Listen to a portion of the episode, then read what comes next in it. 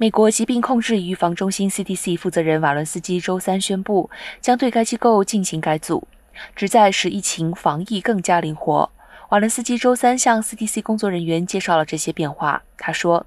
这是 CDC 自身的倡议，不是由白宫或其他政府官员指导的。” CDC 发布重置计划之际，这个美国最高公共卫生机构正因新冠、猴痘和其他公共卫生威胁应对不力受到批评。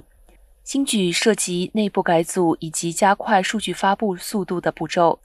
瓦伦斯基表示，他打算消除一些现有的层层上报的程序，希望努力消除一些分歧。虽然没有确切说明具体计划，但是他强调说，总体的变化不是重新绘制组织结构图，而是重新思考 CTC 如何开展业务并激励员工。